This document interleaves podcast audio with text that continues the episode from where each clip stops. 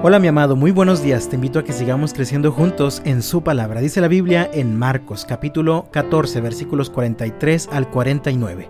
En ese mismo instante, mientras Jesús todavía hablaba, llegó Judas, uno de los doce discípulos, junto con una multitud de hombres armados con espadas y palos. Los habían enviado los principales sacerdotes, los maestros de la ley religiosa y los ancianos. El traidor, Judas, había acordado previamente con ellos una señal. Sabrán a cuál arrestar cuando yo los salude con un beso. Entonces podrán llevárselo bajo custodia. En cuanto llegaron, Judas se acercó a Jesús. Rabí, exclamó, y le dio un beso. Entonces los otros agarraron a Jesús y lo arrestaron.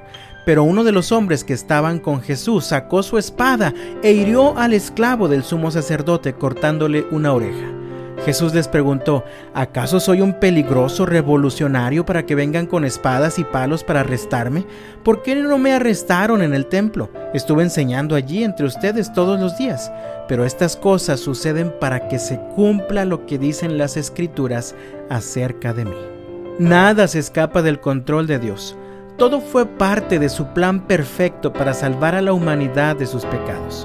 Dios decidió tomar la forma de hombre y envió a Jesús para que fuera el maravilloso sacrificio en la cruz que nos permitiría encontrar vida eterna y perdón de pecados.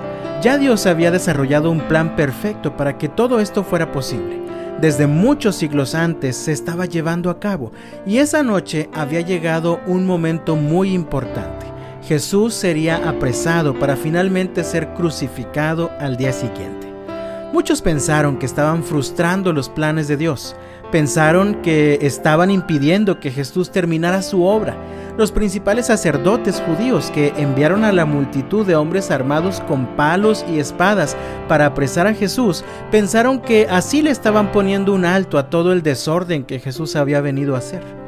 Judas, el discípulo traidor, pensaba que finalmente se iba a salir con la suya y que sería más listo que el Señor. Parece que nadie esa noche, a excepción de Jesús, habían comprendido el plan de Dios y que todo lo que estaba ocurriendo estaba bajo el control del Padre. De hecho, estaba ocurriendo porque Dios lo estaba permitiendo. Él así lo había planeado desde el principio. Por eso dice el versículo 47 que uno de los que estaba con Jesús sacó una espada y le cortó la oreja al esclavo del sumo sacerdote. Sabemos por la narración de Juan que ese hombre fue Pedro. Pedro no había entendido el plan de Dios, todavía no comprendía que todo estaba bajo su control y quiso hacer algo para impedir el arresto de Jesús. Pero no pudo hacer nada porque no podemos hacer nada en contra de los planes de Dios. El versículo 49 nos da la clave y dice así, pero estas cosas suceden para que se cumpla lo que dicen las escrituras acerca de mí. La palabra de Dios siempre se cumple con fidelidad. Mi amado, Dios es soberano. No hay nada ni nadie superior a Él. Así que en todo el universo se va cumpliendo el plan eterno de Dios. Y nadie puede impedir esto. Nada de lo que ocurre en este mundo el día de hoy, ni siquiera en el universo entero, ocurre fuera del control de Dios. Todo tiene que ver con su plan perfecto.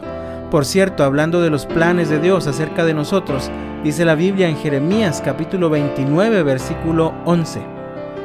Pues yo sé los planes que tengo para ustedes, dice el Señor. Son planes para lo bueno y no para lo malo, para darles un futuro y una esperanza. Hoy es lunes y tal vez estás iniciando esta semana con dudas o con preocupación o con ansiedad por algo que está ocurriendo en tu vida, con tu familia o en tu trabajo.